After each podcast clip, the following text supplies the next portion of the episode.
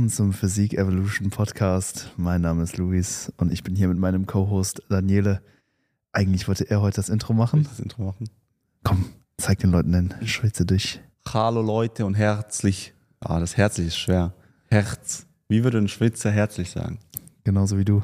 Wie, wie ich? Ja. Hallo Leute und herzlich willkommen heute bei dem Physik Evolution Podcast.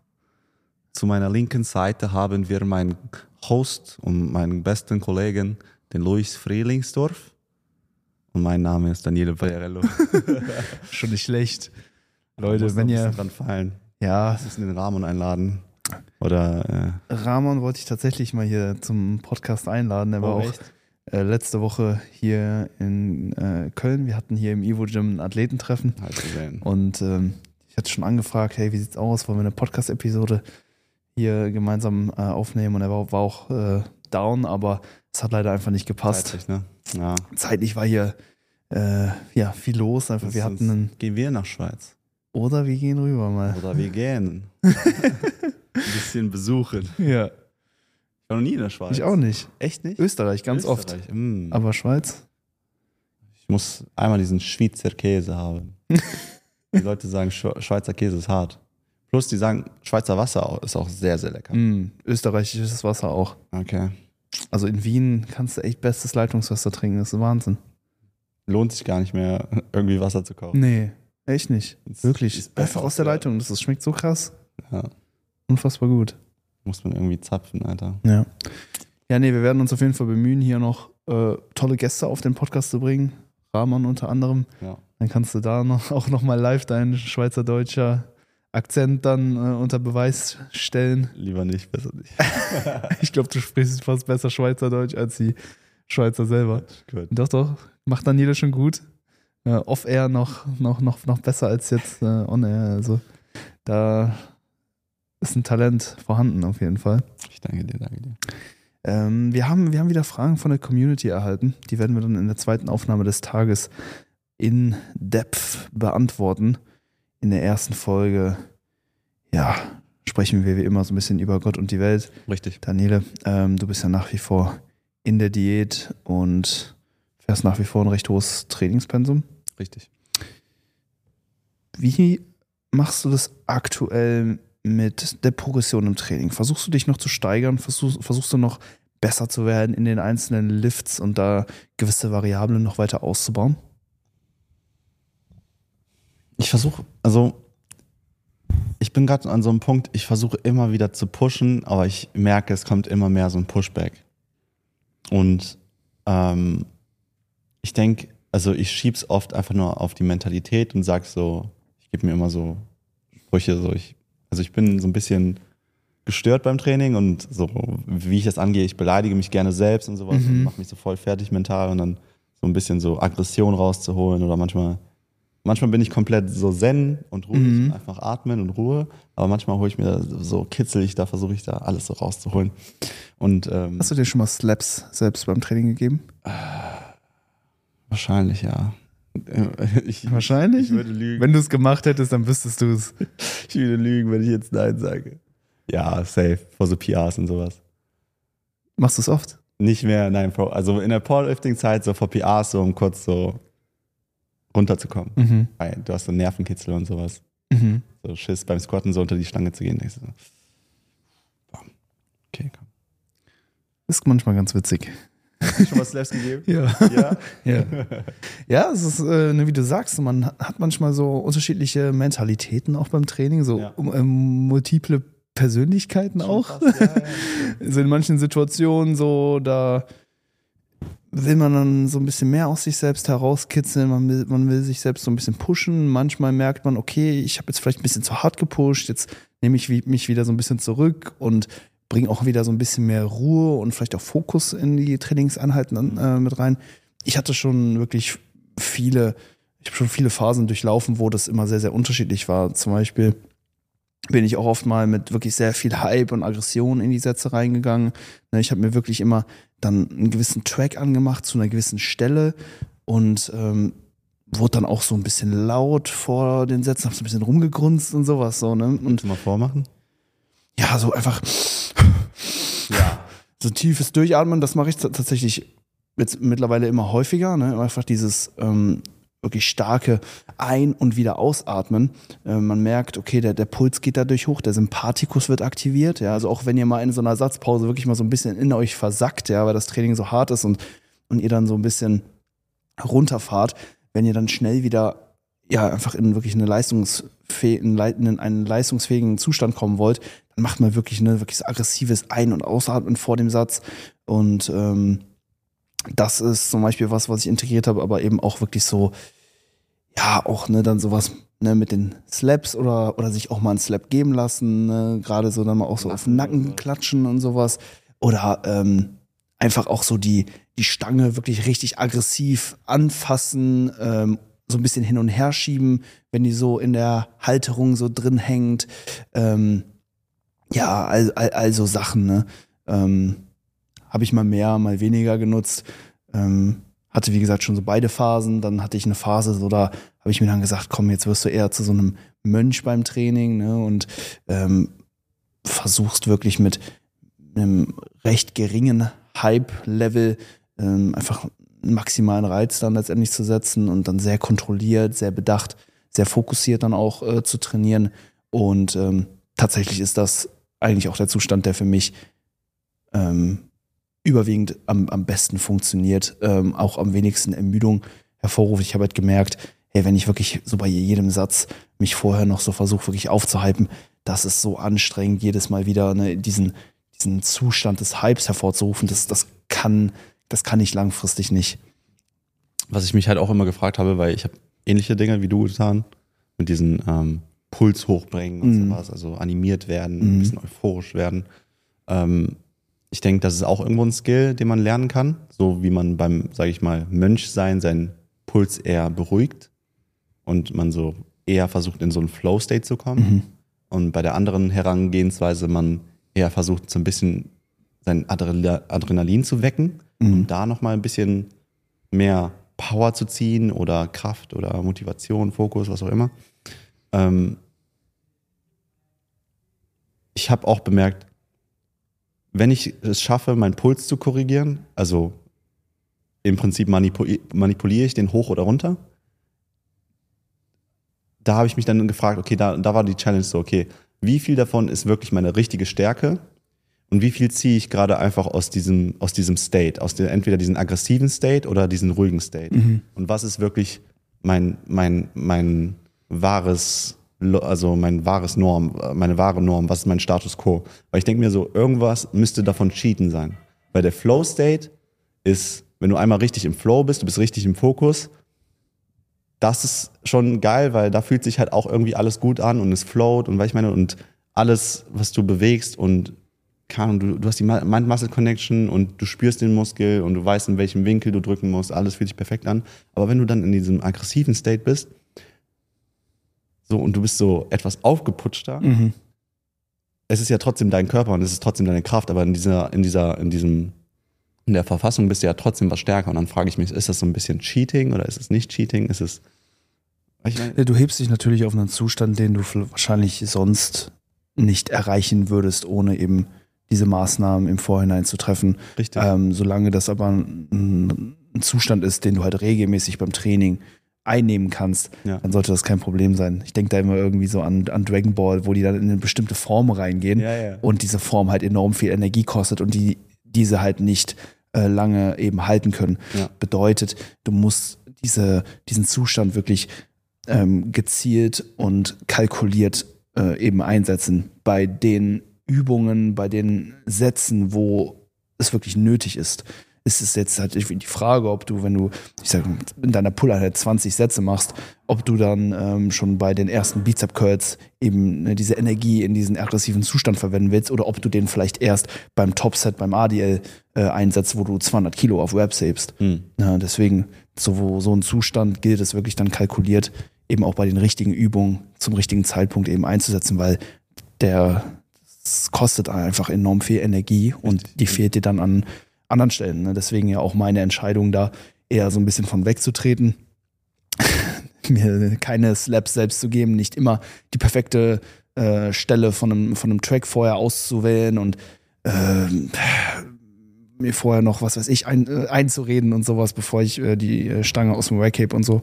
Ähm, also das, das, das muss schon wirklich äh, gezielt und kalkuliert eingesetzt werden, das Ganze. Ja. Aber grundsätzlich, wenn du diesen Zustand abrufen kannst, dann, dann bist das du, ja, dann ist das deine, dein, deine Fähigkeit und dann äh, gehört die Leistung, die du äh, mit diesem Zustand bringst, auch, auch, auch dir. Und das ist nichts, was mit Cheaten zu tun hat. Ich meine, der die besten Wettkämpfe, Wettkämpfer, die bringen sich in den Situationen, wo es zählt, also äh, vor einer Competition, vor einem von einem äh, OneWeb Max bei der, auf der Powerlifting-Plattform, auf, bevor es auf die Bodybuilding-Bühne geht, alle in einen gewissen Zustand, wo sie leistungsfähig sind und optimal einfach performen können. Klar. Richtig. Ja, weil ich dachte mir mit dem Cheaten-Gedanken, weil wenn es nicht erhaltbar ist, Mhm. diese Form, Mhm. und die ist ja auch äh, immer wieder unterschiedlicher. Manchmal hast du mehr Hype, manchmal hast du weniger Hype, manchmal kannst du noch ein Prozent mehr rauskitzeln. In dem Rahmen hast du halt immer Schwankungen. Mhm, Ja, richtig. Aber wenn du so eher den ruhigeren und diesen Mönch-Ansatz annimmst, dann hast du viel mehr Balance im Training, kannst auch da auch mehr schauen, weil die ganzen äh, Faktoren einfach replizierbar sind, Ja, dass, dass du dich wirklich steigerst. ja. Aber wenn du in diesen Hype, in diesen aggressiven Zustand bist, dann ist es halt mal haust du mega den PR raus, Ja. versuchst diese Situation dann nochmal zu wiederholen, Ja, scheiterst ja. und dann schaffst du es wieder und dann hast du so Wellen. Mhm. Du kannst halt nie sagen, was davon war wirklich meine Kraft, was davon war der Hype. Weil beim Training, es gibt natürlich verschiedene Faktoren. Zum Beispiel, wenn du im Gym bist und du bist im Commercial Gym oder du bist irgendwo mit anderen Leuten, mit Freunden und du willst imponieren, auf einmal hast du vielleicht so ein bisschen mehr Kraftzuwachs, einfach durch diesen psychologischen Druck, hey, ich muss performen. Mhm. Aber wenn du dann ganz alleine bist, ist dieser psychologische Druck komplett weg. Mhm. Und auf einmal ist diese Kraft, die du hattest bei dem, keine Ahnung, du hast 50 Kilogramm Kurzhantel Ben- Benchpress gemacht, kurz, also Schrägbankdrücken. Und das war mega easy, hast 8 Reps weggeknallt. Dann bist du alleine und struggles bei der dritten, denkst dir so, what the fuck, wieso ist das so schwer? Ja, So krasse Schwankungen dürfen natürlich nicht auftreten. Also dann ist ja irgendwas verkehrt. Ne? Ja. Also wenn die Performance wirklich so stark schwankt, dass ihr da wirklich äh, Schwankungen von über 25, 30 Prozent in eurer Trainingsleistung habt, also dann trainiert ihr entweder ohne Hype viel zu lasch oder ähm, ja, eigentlich ist das die einzige Möglichkeit, weil Hype kann halt auch nur bedingt irgendwo mehr Leistung rauskitzeln. Meinst du Ähm, nur bedingt? Wenn es, wenn es viel Leistung rauskitzelt, dann macht ihr, macht ihr vor, sonst was falsch. Aber ich glaube, das, das wäre ein nicer Test. Es- Hast du nicht von dem Bericht gehört? Ich weiß nicht, ob es real war. Diese Frau, die irgendwie ein Auto ge gehoben hat, angehoben hat von der Seite, weil irgendwie ihr Kind unterm Auto lag. Aha. Ich weiß nicht, wie real die Story ist. So. Mit Sicherheit. Also wenn der Überlebensinstinkt kickt, äh, wenn du selbst in Gefahr bist oder ne, dein Ein und Alles, dein Kind Ja. äh, in Gefahr ist, ich glaube dann, klar, ruft man nochmal andere Kräfte auch hervor. Aber ich glaube trotzdem nicht, dass selbst wenn dir jemand die Knarre an den Kopf hält und sagst und sagt, du drückst jetzt dein OneWeb Max zweimal, dass du das dann schaffst. Uff. Wenn du im Training vorher alles gegeben hast, dann wirst du das nicht schaffen und dann wirst du die Kugel kriegen. Ja. Also, wenn du mit diesem Hype dann diese Leistung bringst und auf einmal, ne, jetzt im Falle OneWeb Max, das Ganze zweimal drückst, dann hast du vorher nur, nur mit 50 Prozent trainiert. Und Ja, dann sollte das ein Weckruf sein. Das heißt, wenn ihr wirklich mal merkt, ey, jetzt in dieser Trainingseinheit passt einfach alles zusammen. Da sind Leute da, die, die pushen mich, die gucken auf meine Leistung und ich habe vorher Koffein genommen und ich habe jetzt noch hier die perfekte Stelle bei der Musik und vorher noch eine Klatsche noch äh, gekriegt, bin jetzt komplett aktiviert und ich schaffe jetzt auf einmal äh, beim, beim Seitheben fünf Reps mehr und mache anstatt zehn Reps mit einem bestimmten Gewicht jetzt 15 Reps, dann sollte das eher ein Weckruf sein in dem, also dafür, dass ihr eigentlich in äh, eurem sonstigen Setting einfach nicht hart genug trainiert. Hast du Athleten bei dir im Coaching, die nicht hart trainieren? Wissest du das? Also hast du so da Erfahrung gemacht, dass Leute tendenziell sich unterschätzen? Absolut. Immer wieder. Glaubst du, es gibt mehr, dass das, also glaubst du jetzt im Rahmen, jetzt nach deiner Erfahrung, dass sich mehr Athleten überschätzen oder eher unterschätzen? Eher unterschätzen. Ja? Ja, also die Leute trainieren ähm, weiter weg vom Muskelversagen, als sie eigentlich denken. Mhm. Und ähm, ja, das ganz, sehe ich ganz oft zu Beginn einer Zusammenarbeit, dass äh, die Reps in Reserve, die ich dann auch zu Beginn vorgebe, zumindest ähm, aus meiner Sicht noch nicht eingehalten werden. Also ich denke mir immer oft, okay, da wäre noch mehr drin gewesen und dann Woran erkennst du das? Also, was sind die Indi Indikatoren, wo du das halt Äh, festmachst? primär der Barspeed, also wie schnell sich die Hantel oder der Hebelarm einer Maschine äh, eben bewegt. Und das kann man immer ganz gut vergleichen, wenn du die erste Wiederholung und die letzte Wiederholung nimmst. Die müssen sich von der Bewegungsgeschwindigkeit signifikant voneinander unterscheiden. Die letzte Wiederholung, wenn wir jetzt so einen Bereich 2 bis 0 Reps in Reserve, sage ich mal, anvisieren, also oder in diesem Bereich einfach trainieren, dann wird man schon merken, dass die letzte Wiederholung ein bisschen langsamer geht. Also wenn du die letzte Rep eines Satzes immer noch so schnell beschleunigen kannst wie die Wiederholung davor, dann bist du nicht so nah am Muskelversagen, wie du wahrscheinlich denkst. Ich trainiere zu leicht. Ja. Ich da, also, ich, ich habe jetzt so ein paar Übungen in meinem Kopf, wo ich mir denke, Yeah, buddy! So, Roddy Coleman, jetzt noch direkt die 45er Plays drauf. Ja, stack mal was drauf. So, weil es, ich habe ich hab da ein paar Übungen jetzt gerade in meinem Kopf. Ja. Ich denke mir so, der Bar Speed oder halt die Bewegung halt am Ende ist noch zu smooth, wenn du das Mhm. sagst. Mhm. Und ich habe halt Reps in Reserve 1. Okay. RP nee, also 9. Area 1, das sollte schon ein Grinder sein. Der letzte, die letzte Rep, die sollte gerade noch so reingehen. Jetzt nicht, dass du irgendwo unbedingt einen Sticking Point haben musst, wo die Bewegung auch kurz stockt. Das Ja. kommt ja auch ganz oft, ne, dass ein Teil der Bewegung so schwer ist, wo du dann kurz innehalten musst und dann nochmal nachziehst und dann erst die vollständige Range of Motion erreichst. Das muss nicht unbedingt mit drin sein, das kann sein. Mhm. Es ist ganz oft so, dass Leute dann immer so einen Punkt in der Bewegung haben, der erstmal schwer ist. Dann denken die, oh, hier geht's nicht weiter und hören dann sofort wieder auf. Wobei sie dann eigentlich nur noch mal kurz neue Kraft einsetzen müssten, um dann diesen Punkt einfach zu überwinden. Und dann merkt man auch schnell, okay, das ist wirklich nur dieser eine Punkt. Und wenn man da einfach nochmal durchgrindet, dann, dann merkt man, okay, man hat eigentlich noch ein Kraftpotenzial. Aber dieser Barspeed ist so unfassbar wichtig, ähm, den im Blick zu behalten. Und da hilft es halt auch, sich von außen einfach mal zu filmen und wirklich mal zu schauen. Äh, dann in der, in der äh, Analyse im Nachhinein dann, okay, wie schnell hat sich jetzt tatsächlich die Stange bewegt? Das kann man ja auch dann wirklich objektiv messen Mhm. und äh, dann in Relation zu den vorherigen Wiederholungen stellen. wenn du halt siehst, okay, der Barspeed geht immer weiter runter und ist am Ende dann wirklich so, dass man sagt, okay, da ist gerade noch so die Wiederholung halt durchgegangen, dann bist du halt wahrscheinlich im Bereich 1, 0, AWA. Geil. Ich glaube, ich werde mein Training heute revolutionieren. Das, das ist ein echt guter Tipp. Also auch Ja. an, an alle da draußen, die jetzt zuhören und zuschauen. Weil ich habe das nie so gesehen. So Bar Speed, den ersten Rap mit dem letzten zu vergleichen, macht mega Sinn, weil natürlich ist der erste relativ leicht verglichen zum letzten. Ähm, was nicht heißt, wenn das Gewicht schon äh, adäquat gewählt ist, dass der erste schon vielleicht schon ein Struggler sein kann. Kommt natürlich auch auf die Wiederholungsbereiche an. Ne? Ja. Also je tiefer der Wiederholungsbereich, desto langsamer wird natürlich auch schon die erste Wiederholung Ja. sein und dann wird vielleicht auch der Kontrast nicht mehr so stark sein wie jetzt vielleicht bei einem Satz mit 15 Wiederholungen. Richtig. Nee, Gehen die ersten Wiederholungen schnell raus und dann wird es nach Ende, zum Ende hin des Satzes immer langsamer.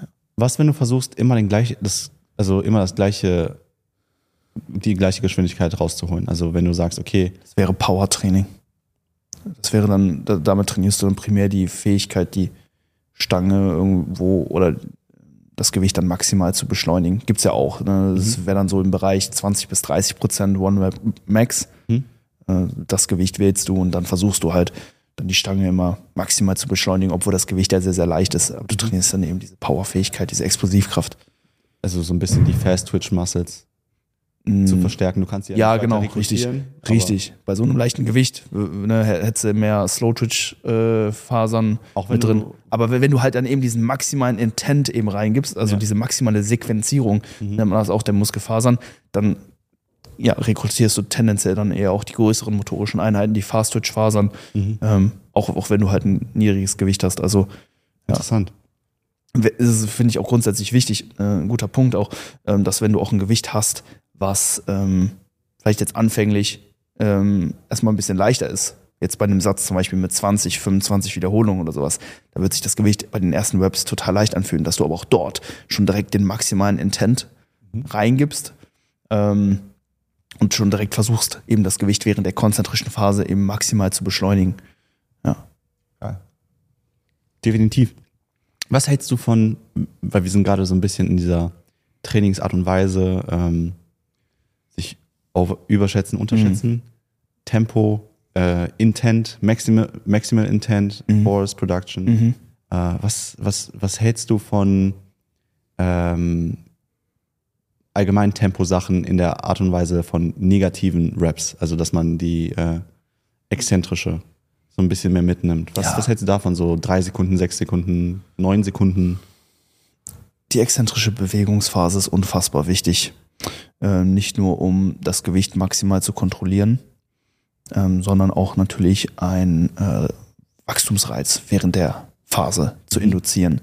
Ja, die exzentrische ähm, Bewegungsphase äh, sorgt auch für, für viele Muskelschäden, die wir jetzt natürlich nicht primär durch das Training anhäufen wollen, aber die natürlich auch irgendwo einen gewissen Teil beim Anpassungsprozess spielen. Ne? Wir verletzen die Muskelfaser, dann Ödembildung, dann wird das Ganze repariert mhm. und so weiter.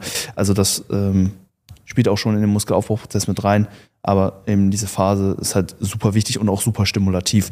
Ähm, deswegen sollte die auf jeden Fall kontrolliert werden, ähm, um halt einfach auch ähm, ja verletzungsfrei zu bleiben. Also wer die exzentrische Phase nicht kontrolliert, der, der wird wahrscheinlich Probleme bekommen bei bestimmten Übungen in den passiven Strukturen.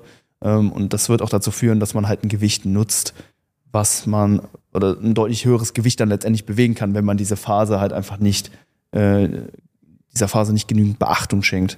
Richtig. Deswegen äh, die exzentrische Phase macht euch, also wenn ihr die kontrolliert, macht ihr euch auch schwächer, was äh, im Muskelaufbaukontext ein großer Vorteil ist, ja. weil du musst dann nicht so viel Gewicht bewegen, bedeutet auch ein bisschen weniger Last auf die passiven Strukturen, ne? gerade wenn du wenn deine Gedenk Gelenke so ein bisschen lediert sind oder schnell dann dich auch äh, im Training dann limitieren, mhm. weil sie zuerst schmerzen oder äh, auch innerhalb eines Mesozyklus zuerst dann zum limitierenden Faktor werden, ähm, macht das so eben super viel Sinn, dich äh, dann eben auch durch das Kontrollieren der exzentrischen Bewegungsphase eben so ein bisschen schwächer zu machen, so dass du halt eben nicht so viel, nicht so hohe absolute Lasten bewegen musst, was für deinen Muskel aber vollkommen egal ist, solange du halt nah ans Muskelversagen trainierst und eben diese vollständige Faserrekrutierung hast. Richtig, richtig. Wie weit man diese exzentrische Phase jetzt ausdehnen sollte, das ist recht individuell, kontextabhängig, würde ich sagen. It depends. Ähm, sechs Sekunden Exzentrik wäre schon arg, arg lange.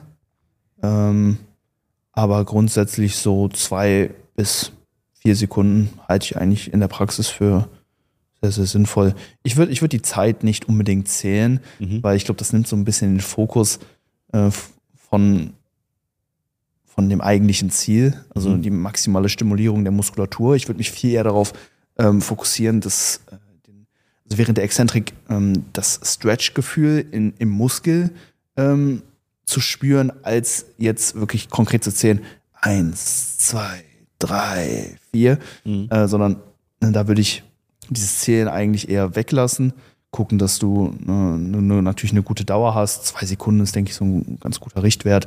Mehr geht potenziell auch. Wahrscheinlich auch so ein bisschen übungsabhängig. Ähm, aber ja, dass man da eigentlich primär sich auf, auf, auf den Zielmuskel dann fokussiert oder halt eben auf die Kontrolle des Gewichts, je nachdem, ob du jetzt eine Eingelenks- oder eine Mehrgelenksübung hast. Äh, jetzt beim, beim ADL würde ich eher gucken, dass du das Gewicht einfach äh, festhältst, dass du tight bist im Core-Bereich, deinen Latt ähm, isometrisch äh, anspannst. Ähm, die Wirbelsäule neutral hältst. Ähm, und bei dem Bizep Curl kannst du dann eben vielleicht, also bei dem Single Arm Preacher Curl oder so, fokussierst dich dann vielleicht ein bisschen mehr darauf, wie sich der Bizep wirklich dehnt. Und äh, darauf sollte der Fokus liegen, als jetzt auf, auf der genauen Dauer. Ich denke für Hypertrophie nicht so relevant, wie lange jetzt die exzentrische Bewegungsphase geht. Ich würde es nicht zu weit treiben. Ähm, Hammer. Ich, ich hätte es nicht besser sagen können. Ähm, Benutze so äh, also sage ich mal, so Tempo-Varianten. Ich, ich liebe Tempo-Varianten. Was ich richtig gut finde an so Tempo-Work ist allgemein auch Rehab-Stuff. Also wenn man Mhm. Verletzungen hat oder verletzungsanfällig ist, ähm, mit in manchen Phasen einfach nur mit Tempo zu arbeiten, also mit drei Sekunden Negative bis zu Mhm. fünf Sekunden Negative Mhm. mache ich tatsächlich. Die Stabilität in meinen Gelenken und Mhm. allgemein in der Ausführung ist nach so Phasen bei mir gefühlt immer um das Doppelte und Dreifache besser. Ich, ich habe viel mehr Selbstbewusstsein in meine Gelenke, viel mehr Selbstbewusstsein Ja. in der Ausführung, weil ich einfach weiß, wie, wie diese Kontrolle mich geschult hat, das alles nochmal mehr zu stabilisieren. Ja. Weil je mehr Time under Tension man hat, desto mehr muss man sich auch anstrengen, diese, nicht aus dieser Technik zu fallen. Mhm. Weil du machst es dir im Prinzip nochmal schwerer, wenn du in der Time under Tension wackelst oder sonst was oder Ja. irgendwelche andere Irri- Irritationen hast und ist dann am Ende des Tages nicht zielführend, weil du willst die, die, die, die Wiederholung ownen. Du willst wirklich jede Sekunde, ob es zwei sind, ob es mehr sind, willst du mit hundertprozentigem Fokus kontrollieren, so gut es geht. Und daraus, ob man dann 15 Reps macht, das wäre halt krass oder weniger, ist jetzt nicht äh, wirklich, äh, spielt jetzt keine große Rolle. Mhm. Einfach die Intensität und auch die Intention dahinter, wirklich das fokussiert zu kontrollieren, ist das A und O. Und I love it. Ja, auf jeden Fall sehr, sehr nice. Also ich denke auch, eine kontrollierte Exzentrik gehört einfach vor allen Dingen zum Hypertrophie-Training äh, dazu. Ja. Und beim Powerlifting weiß ich nicht genau. Ich glaube, da gibt es jetzt keine konkrete Vorgabe bei einem Wettkampf, wie lange die exzentrische Phase gehen muss. Beim, beim Bankdrücken ist es aber zum Beispiel wichtig, dass du eine Pause im exzentrischen Umkehrpunkt einbaust. Und das finde ich ähm, gerade auch im Hypertrophie-Kontext wirklich ein super Tool, da nicht nur die exzentrische Bewegungsphase zu kontrollieren, sondern auch den exzentrischen Umkehrpunkt wirklich mal ähm, für eine Sekunde zum Beispiel zu halten Ja. über eine One-Count-Pause, zum Beispiel beim Bankdrücken oder bei Kniebeuge-Varianten. Denn ähm, hier haben wir die Muskulatur äh, in der Dehnung. Ne, der unterste Punkt, da haben wir den größten Stretch auf die, auf die Muskelfasern und dieser Punkt der Bewegung ist für den Muskelaufbauprozess eigentlich der allerwichtigste. Wir haben Crucial. super viel Daten, ne, die eben zeigen, diese gedehnte Position des Muskels, äh, die ist äh, sehr, sehr relevant. Und um äh, die einfach noch stärker zu kontrollieren und auch zu akzentuieren, baue ich da eben bei vielen Übungen gerne nochmal eine One-Count-Pause ein. Und alleine schon ne, diese Vorgabe, pausier die, die Hantel oder so im untersten Punkt der Bewegung, das zwingt dich auch schon, die exzentrische Bewegungsphase ganz anders anzugehen. Ne, weil du kannst nicht einfach unten in den Punkt dann reinfedern, sondern du musst wirklich langsam runtergehen, wirklich feinfühlig gucken, okay, wann äh, ist die Range of Motion vorbei, wann will ich im Prinzip schon wieder in die Konzentrik, Konzentrik übergehen? Und genau diesen Punkt ähm, versuchst du eben feinfühlig dann ähm, eben abzuwarten und, und, und dort, sobald du ihn gefunden hast, dann eine Sekunde zu halten, die Spannung auf der Muskulatur zu halten und dann in die konzentrische Phase überzugehen. Also One Count Pause äh, im exzentrischen Umkehrpunkt äh, extrem nice. Ähm, bei, wie gesagt, Benchpress-Varianten, Kniebeugen, einem ADL zum Beispiel auch, ähm, bei, bei, bei Rudern, auch, auch da die Dehnung zu pausieren, super Sache. Ähm, Und, und gleichzeitig gibt es dann zum Beispiel auch noch so Techniken, dass man zum Beispiel die, äh, die Spannung auch im äh, konzentrischen Umkehrpunkt dann nochmal hält. Also wenn du die Muskel Muskulatur voll verkürzt hast, Oh ja. In der vollen äh, Verkürzung bist, da dann auch nochmal diesen Punkt eine Sekunde zu halten, zum Beispiel bei Sachen wie einem Beinstrecker ziemlich nice. Das wäre dann auch hier der, der, der schwerste Punkt der Bewegung, ne? das Ganze dort zu halten, ist das die größte Challenge. Squeezen. Und wenn du den, wenn du den schwersten Punkt einer Bewegung wirklich maximal kontrollierst und innehalten kannst, dann kontrollierst du die gesamte Übung, das komplette Gewicht und dann kannst du davon ausgehen, dass du den optimalen Hypertrophie-Reiz setzt bei äh, gleichzeitig der ja, geringsten Verletzungsanfälligkeit, würde ich sagen. Hammer. Ähm, du hast kurz den Powerlifting-Bereich angeschnitten. Was man gerne auch macht im Powerlifting, so ähm, Deficit Work, Hm. zum Beispiel beim Deadliften oder auch beim äh, rumänischen, kommt da jetzt ein bisschen auf die Mobility an, wie, wie tief man kommen kann. Ähm, oder beim Squatten kann man auch zum Beispiel nicht nur pausieren, man könnte auch schauen, wenn, sage ich mal, die äh, obere Hälfte des Squats sehr was schwächer ist als die andere Hälfte, wenn man vom Bottom einfach gut starten kann, aber Mhm. oben die, die letzte Streckung nicht mehr wirklich äh, äh, komplett durchführen kann, kann man zum Beispiel Boxquads einbauen oder gibt, gibt noch andere Tricks. Äh, Pausieren auf der Bench ist ein Trick, aber man kann, kann sich auch, auch, vielleicht hast du es schon mal gesehen, ähm, es gibt so ein äh, Pad. Mhm. Man, manche machen das auch mit so Holzbalken. Ja. Spoto Press. Ne? Das Photo Press ist auch richtig gut, um ähm, da Strength zu bilden, weil Ja. man pusht aus einer, ähm, aus, es ist, es ist nicht der tote Winkel, wie, wie haben die es genannt? Ähm, es ist ein unvorteil, Mhm. unvorteilhafter Winkel, in dem man presst. Man ist kurz vor Button, man ist kurz vor der Brust, in so einem One Quarter, One, one Third width apart, also kommt immer drauf an, wie, wie groß ist dieses Holz. Ja, das ist unterschiedlich. Es, es gibt da auch ähm, dieses Go-To-Holz, ich weiß nicht, wie das heißt, so wirklich von dieser Marke, die das so ein bisschen eingeführt haben. Was auch immer. Auf jeden Fall so die Challenge, dann immer zu schauen, was sind seine Weaknesses in den, in den drei Lifts, Ja. Bench Press, Squat, Deadlift.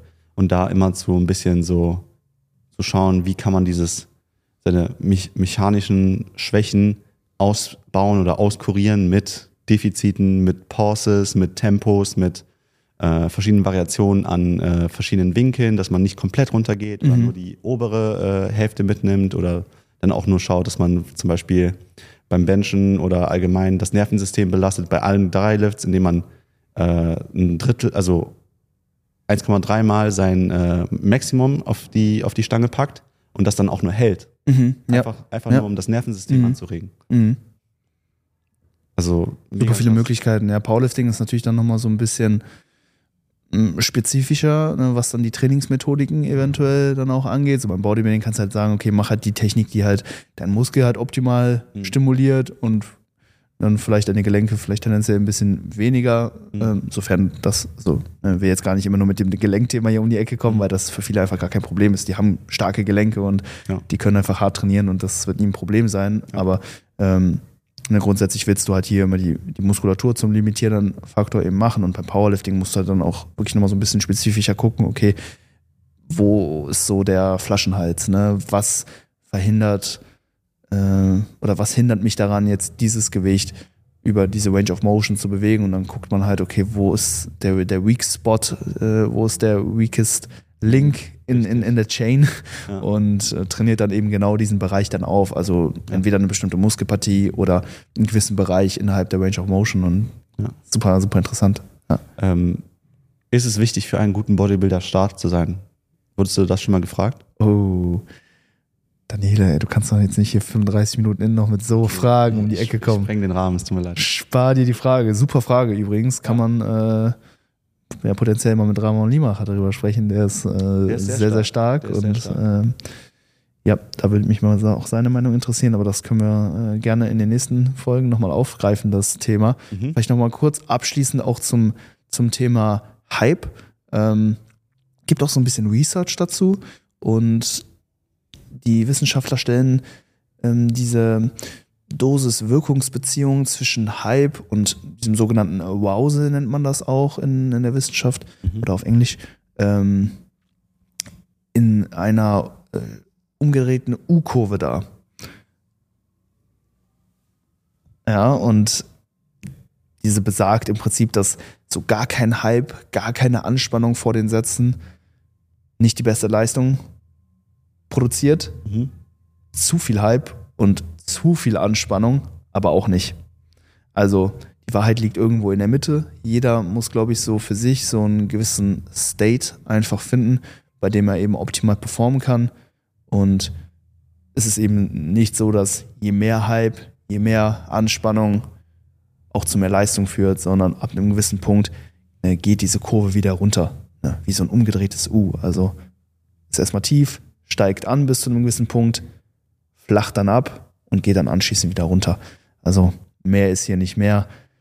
Ähm, und ja, ich glaube, hier gilt es, so seinen eigenen, sein eigenes Ritual, seinen eigenen State zu finden, in dem man optimal performen kann. Und Ja. ich glaube, da haben wir beide schon gewisse Phasen eben durchgemacht und ich glaube, das ist äh, super wertvoll. Einfach testen. Also kann ich auch jedem anderen empfehlen. Ähm, wie du auch schon sagst, was auch interessant ist, dass wenn, wenn man so eine Disbalance hat zwischen Hype und seinen Kraftwerten und dann nicht Hype und seinen Kraftwerten, dass man da so ein bisschen dann die Realisation hat, so hey, vielleicht ist da doch mehr im Tank als ich Richtig, denke. ja. So, und das ist halt auch interessant, weil wenn man diesen Test mal nicht durchführt, dann wird man das ja nicht erfahren.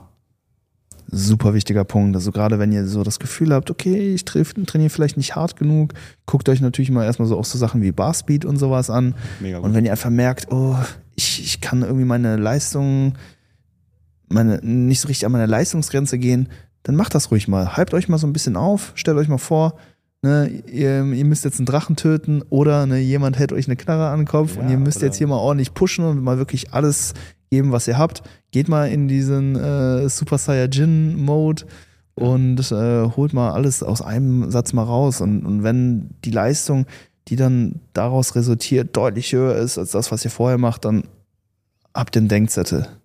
Definitiv. Hammer. Leute, vielen, vielen Dank fürs Zuhören bzw. fürs Zuschauen. Wenn ihr den Podcast unterstützen möchtet, dann könnt ihr bei eurer nächsten Bestellung bei evosportsfuel.de den Code HYPER für 10% Rabatt nutzen. Und Daniele, wir packen am Ende jeder Episode einen Track auf unsere Spotify-Playlist. Yes. Ich habe tatsächlich auch schon einen von. Auch. Okay, go ahead. Prepared. Ich habe von Lucky und Future Capital Denim. Hammer. Und ich nehme von einem meiner Favorite, Favorite Techno-Artists, Okay. Rainer Sonnefeld, Rainer Sonnefeld. heißt der, Shoutout. äh, nehme ich Dance with the Devil. Okay. Boah, brutaler Track. Geil. Leute, wir machen jetzt weiter mit dem QA, also schaltet auch in der nächsten Episode wieder ein. Bis dahin, macht's gut. Ciao, ciao.